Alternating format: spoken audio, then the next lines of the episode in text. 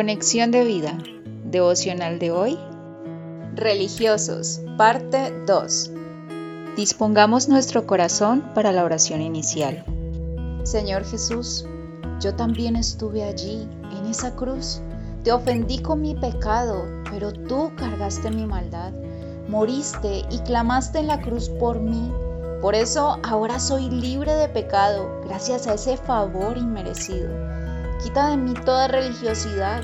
Permíteme entender y disfrutar esta salvación tan grande. Amén. Ahora leamos la palabra de Dios. Mateo capítulo 23 versículos 29 al 31.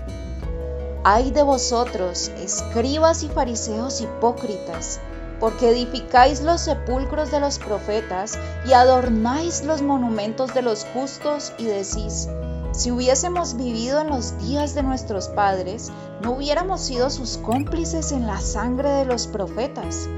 Así que dais testimonio contra vosotros mismos de que sois hijos de aquellos que mataron a los profetas.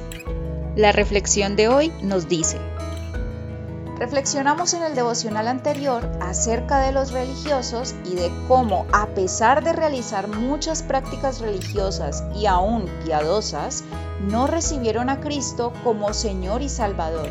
Entonces, al rechazar a Cristo, rechazaron la vida eterna pero también nosotros los creyentes solemos caer en religiosidad al olvidar que es por la gracia de Dios que somos lo que somos y hacemos lo que hacemos, como bien lo declara el apóstol Pablo.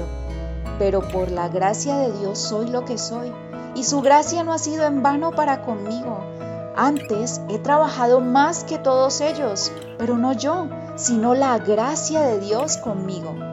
1 de Corintios 15:10. Por la gracia de Dios es apóstol, llamado para predicar el Evangelio de salvación, y por ello mismo hace lo que hace.